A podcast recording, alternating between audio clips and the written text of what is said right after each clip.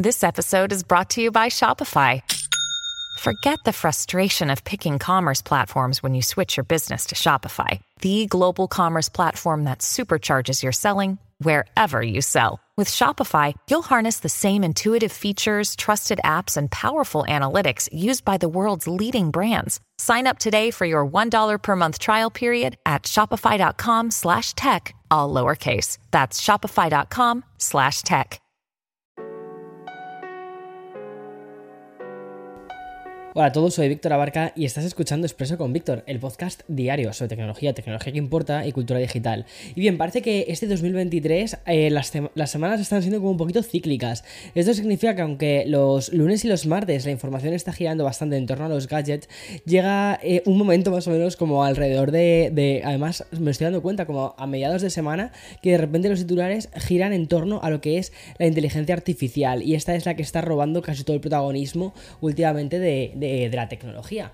Pero mm, además de las novedades al respecto de Google o incluso de la propia eh, OpenIA, hoy vamos a tener dos noticias muy importantes sobre Samsung. Y vamos a terminar un episodio con un sabor muy a viernes, mm, básicamente celebrando que hoy se estrenan dos pedazo de series, además de dos pedazos de héroes. Por un lado tenemos a Ted Lasso, que es el héroe que todos la verdad necesitaríamos tener alrededor, y también de Mandalorian, otro pedazo de héroe en Disney Plus. Y bueno, podemos disfrutar de, además de este expreso con Víctor, a través de los shorts dentro del canal de Café con Víctor que ya está en YouTube estamos, o sea, estoy muy, o sea, estoy flipando muchísimo, ¿vale? Eh, porque la acogida que está teniendo el canal de Café con Víctor está siendo muy fuerte.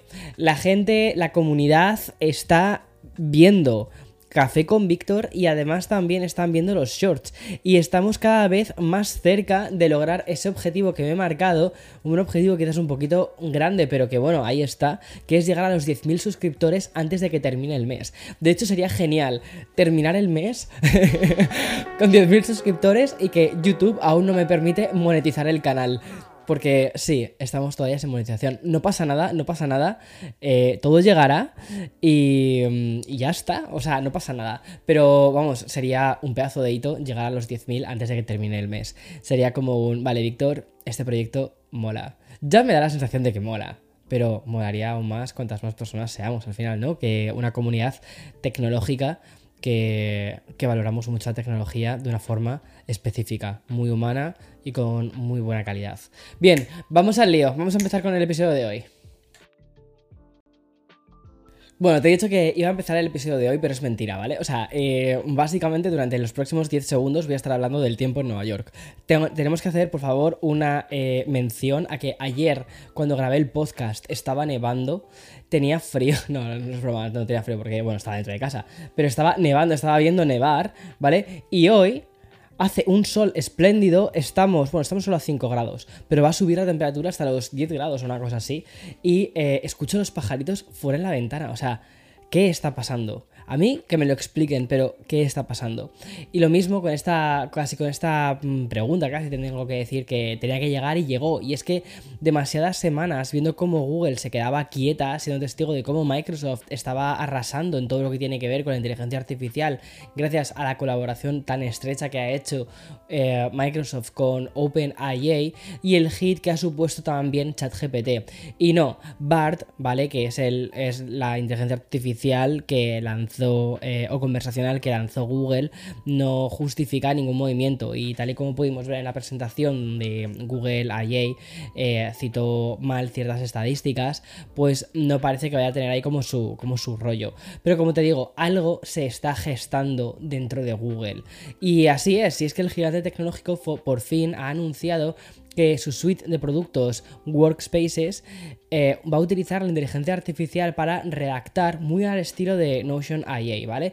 También para, que esto me parece muy interesante, también para responder, para resumir y para priorizar correos electrónicos y crear y mejorar documentos de texto, generar automáticamente imágenes e incluso vídeos con presentaciones, crear fórmulas de forma autónoma y también automatizar transcripciones de notas que tengamos, por ejemplo, tienes una reunión a través de Google Meet y va a mm, crear notas de esa reunión y también los puntos que tenías de la reunión los va a ir marcando. Por ejemplo, em, decir las cosas mal del último vídeo, clic, check, eso está. O sea, mm, qué fantasía, ¿no?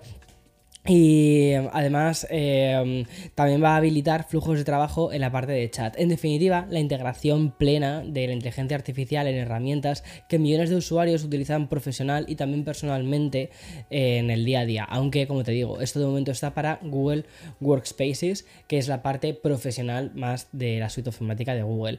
Pero esas funciones van a llegar a prácticamente todos los productos de Workspaces de Google. Por ejemplo, va a estar en Docs, donde los usuarios simplemente tendrán que escribir el asunto de su en la página para que la suite de inteligencia artificial generativa que ya tiene Google, pues cree ese texto adicional y que no empecemos con una hoja 100% en blanco, sino que ya tengamos algo sobre lo que comenzar. El sistema también puede volver a trabajar lo que el usuario ya ha redactado e incluso si son solo eh, pues viñetas, utilizar la función de reescribir. Se espera que esta nueva suite de Google Workspaces habilitada para la inteligencia artificial se mm, lance a los usuarios que utilizan primero el inglés de Estados Unidos a finales de este mes respecto a, los otros idiomas, países y también regiones, lo van a ir eh, lanzando de forma progresiva poquito a poquito, ¿vale? Poquito a poquito, es como están yendo, pero tiene muy buena pinta.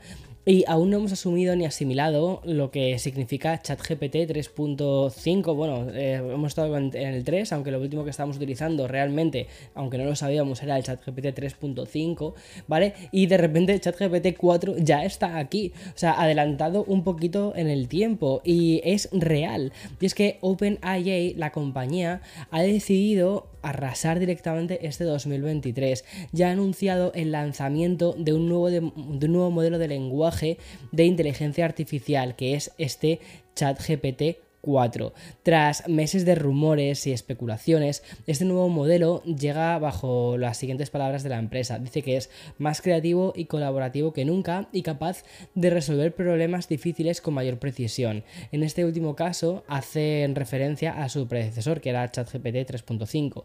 Y según nos cuentan desde OpenAI, este ChatGPT 4 es capaz de analizar las entradas de texto e imagen y aunque solo pueden responder a través de la parte de texto, esta nueva capacidad de modelo para interpretar entradas más complejas lo que le va a permitir es ser mucho más preciso. Además, también es importante mencionar que mm, este ChatGPT 4 se presenta como multimodal. Y por cierto, a pesar de todas las mejoras de ChatGPT 4, la propia OpenAI también ha querido advertir que este modelo tiene problemas similares a los modelos anteriores, como por ejemplo la tendencia a inventar cosas, inventarse información, a volverse a, empezar a alucinar, ¿vale? Como ellos lo llaman, y la capacidad de generar texto violento o dañino. El modelo ha pasado por seis meses de capacitación en seguridad y en las pruebas internas dio como un resultado de que en un 82%, de que, perdón, de que era un 82% menos probable que respondiese a solicitudes de contenido no permitido y un 40% más probable a que produjese eh, contenido fáctico. Bueno, es curioso. Eh, me gusta mucho cómo están siendo muy abiertos desde OpenAI, por eso de Open, eh, ante la idea de contar no solo las fortalezas, el qué está haciendo diferente a este chat y cómo van avanzando, sino también que estén contando los errores que se van encontrando y las soluciones que irán poniendo en las siguientes versiones de, todo este lenguaje. Me parece una pasada. Además, ChatGPT está impulsado por el chatbot eh, de Bing de Microsoft y va a estar disponible para el público en general a través de ChatGPT Plus, que es la suscripción mensual de ChatGPT de 20 dólares al mes, y también va a estar disponible como una API para que los desarrolladores lo utilicen y OpenAI dice que ya hay una lista de espera para utilizar esta nueva API de, mm, de ChatGPT 4. Bueno, es curioso. Y aprovechando que hoy la inteligencia artificial ha vuelto a posicionarse como el tema mm, principal, creo que es importante que abordemos un tema que lleva unos cuantos días generando un debate bastante interesante, sobre todo en la aplicación en determinados campos, como por ejemplo en la fotografía, que es un campo que se lleva utilizando la inteligencia artificial desde hace muchísimo tiempo y quizás no lo sabíamos de una forma tan, tan, tan clara como hasta ahora. Y bien, Samsung, de hecho, lleva años promocionando la capacidad de sus dispositivos, ¿vale? Con, eh, con, el modo Luna, pero este año con el S23 Ultra, pues han querido ir más allá. Comenzó, recuerda, con el Galaxy S20 Ultra en 2020 y lo han replicado en sus smartphones más importantes, pero este año casi toda la campaña de marketing del S23 Ultra gira en torno hacia las fotografías que puedes hacer de la Luna. Ok, pues el debate surgió el pasado fin de semana cuando un usuario de Reddit compartió una publicación detallada que supuestamente probaba que las eh, fotografías de la luna de Samsung son falsas. Y la metodología explicada por este usuario conlleva el siguiente proceso. Primero, lo que hizo fue descargar una imagen de alta resolución de la luna y como segundo paso reducirla a solo 170 x 170 píxeles. Después recortó los puntos destacados y aplicó como una especie de mm, desenfoque para oscurecer en gran medida los detalles de la superficie de la luna. Es decir, como si vieses la luna borrosa, ¿vale? Muy borrosa, como se vería más o menos cuando le haces una foto, ¿vale? Eh, así como en plan rollo borroso. Pero claro, lo que hizo fue imprimirlo, recortarlo y ponerlo en un fondo que simplemente era un círculo blanco, así como con cuatro cosas que podía eh, simbolizar la luna, y ponerle un fondo negro. Y con esta imagen de poquísima resolución, así como borrosilla, lo que hizo fue utilizar el Samsung Galaxy S23 Ultra, hacerle una foto y de repente, boom, el Samsung Galaxy lo que creaba era una luna que se veía de forma nítida.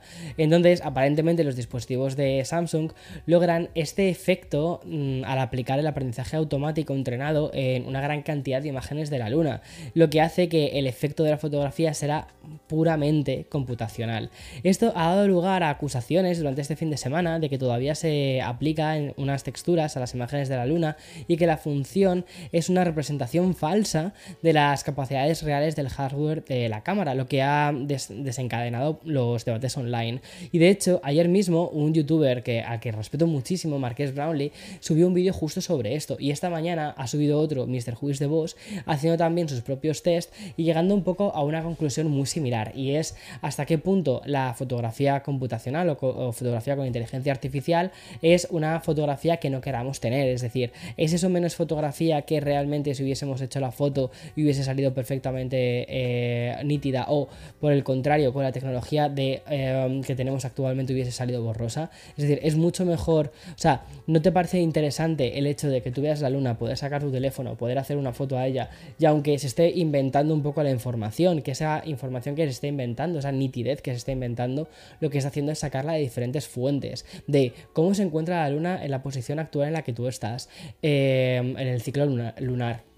Eh, está sacando información, por ejemplo, de los cráteres, está sacando todo esto lo, enfoca con inteligencia artificial, lo crea con inteligencia artificial, sí, pero al final lo que tú te llevas al final del día es una foto de la luna, una representación, mejor dicho, de la luna, que vas a terminar recordando.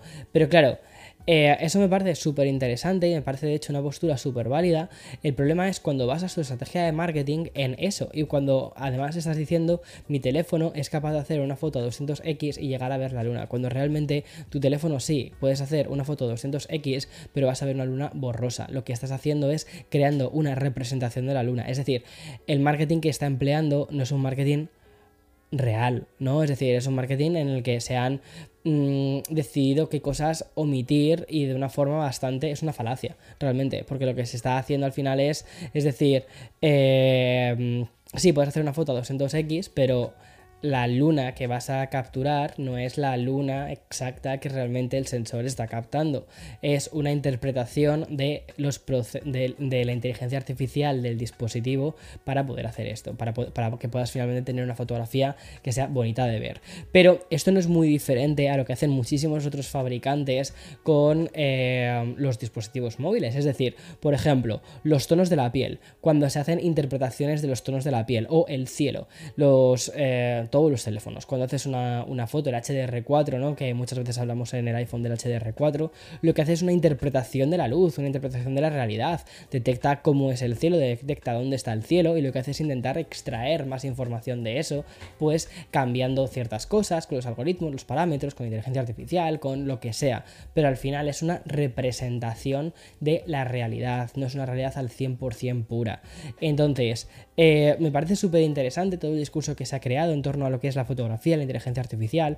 Y de hecho voy a hacer el podcast de Café con Víctor justo sobre este tema, porque primero, ya esto parece casi un café con Víctor, y segundo porque eh, me parece que es un tema muy interesante que además traté justo sobre esto cuando me invitaron a lo de la charla de GQ en España, en Barcelona.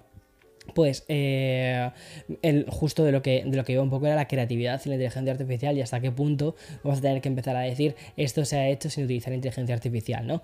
Entonces creo que estas fotos quizás hubiese sido mucho más honesto por parte de Samsung que hubiesen contado que son una representación, que realmente no es que puedas hacer un, ese zoom 200x y ver la luna, sino que es una representación de lo que los algoritmos entienden que es la luna. Es decir, es una imagen modificada a través de algoritmos o inteligencia artificial. Creo que eso hubiera sido un muchísimo mejor pie. Y veamos a ver qué termina sucediendo, pero, pero hay mucho debate sobre hasta qué punto una foto eh, modificada es una foto o es un collage. Lo cual estoy muy de acuerdo. Vale, y por su parte lo que ha hecho Samsung ha sido publicar una explicación donde intenta demostrar que el procesador de sus smartphones sí que posibilita la toma de imágenes con nitidez, de este satélite de la Luna de forma natural. La realidad es que no hay nada de malo en procesar una imagen, pero que no, no sé, como te digo, no me parece quizás bien utilizarlo como una campaña de marketing para hacer creer a los compradores que sus teléfonos van a poder hacer una foto así, pum, a la Luna y que esa Luna es la real, no es una representación. Curioso, llegan al punto, por ejemplo, que hizo Huawei, no sé si fue con el P30, que directamente lo que hacían era poner, pegar una luna, o sea, que no hacían ni siquiera una representación, o sea, detectaba un círculo blanco sobre un fondo eh, negro, decía, eso es una luna, y cogían y ponían una luna encima. Pues no, no llegan a ese punto, obviamente. Lo que hace eh, Samsung es algo mucho más trabajado a nivel, o sea, a nivel de inteligencia artificial. Eso me parece una pasada. Pero me encantaría que me dijeses tú en la parte de comentarios qué opinas de todo esto. Vale, y hablando de Samsung, el fabricante de Corea del Sur acaba de sorprendernos con dos nuevas presentaciones, que son dos nuevos modelos de su popular serie A de gama media, el Galaxy A34 y el Galaxy A54. Pero vamos a ir poco a poco. Primero te voy a hablar del Galaxy A34. Este smartphone de Samsung cuenta con una pantalla OLED de 6,6 pulgadas, una batería de 5000 mAh y en el aspecto fotográfico nos encontramos con una cámara principal de 48 megapíxeles, un ultra gran angular de 8 megapíxeles y un macro de 5. Y a nivel interno vemos que funciona con un procesador MediaTek Dimensity 1080 y tiene ranuras para tarjetas micro SD que admite también hasta un tera de almacenamiento. Y por otro lado, el Galaxy A54 cuenta con una pantalla OLED de 6,4 pulgadas, una batería de 5000 mAh y Samsung lo que ha hecho ha sido otorgar a este modelo las siguientes prestaciones de la parte de foto. Una cámara principal de 50 megapíxeles, un gran angular de 12, y un macro de 5. Según explican desde la compañía, este sensor principal es más grande que el que se encuentra, por ejemplo, en su modelo de la generación anterior, es decir, mejora la fotografía con poca luz. ¿Vamos a poder hacer zooms a la luna? No. Eh, bueno, nos vamos a encontrar uno de los chips, eh, que es el Exynos 1380 eh, de Samsung. ¿Y qué hay en la parte de diseño, que es un poco lo más llamativo? Bueno, pues básicamente los colores variarán según el mercado, aunque de momento sí que sabemos que en Reino Unido saldrá el A34 en negro plateado, lima y violeta, mientras que el A54 se verá también en blanco en lugar de en plateado. Y el diseño te recuerda muchísimo a la nueva línea de los Galaxy de Samsung, es decir, a los últimos Galaxy que hemos visto. Y respecto al lanzamiento, mientras que el Galaxy A54 va a estar a la venta el día 6 de abril en Estados Unidos a partir de 449 dólares, un precio súper competitivo, en España lo va a hacer el 18 de marzo por 499 euros. Y por su parte, el A34 no tiene fijada la disponibilidad en Estados Unidos, porque aquí, aquí el tema de los teléfonos de gama media es como que no terminan de cuajar, ¿eh? A pesar de que Google, por ejemplo, con el 6A triunfó en Estados Unidos, pero triunfó muchísimo. Y me parece que es un dispositivo súper bueno para ser un gama media, porque tiene muchas prestaciones de gama alta, pero y el precio es de gama media. Pero fíjate que no terminan de triunfar aquí, es una cosa súper interesante. Y mm, en España sí que va a estar disponibles a final de este mes a un precio de salida de 399 euros.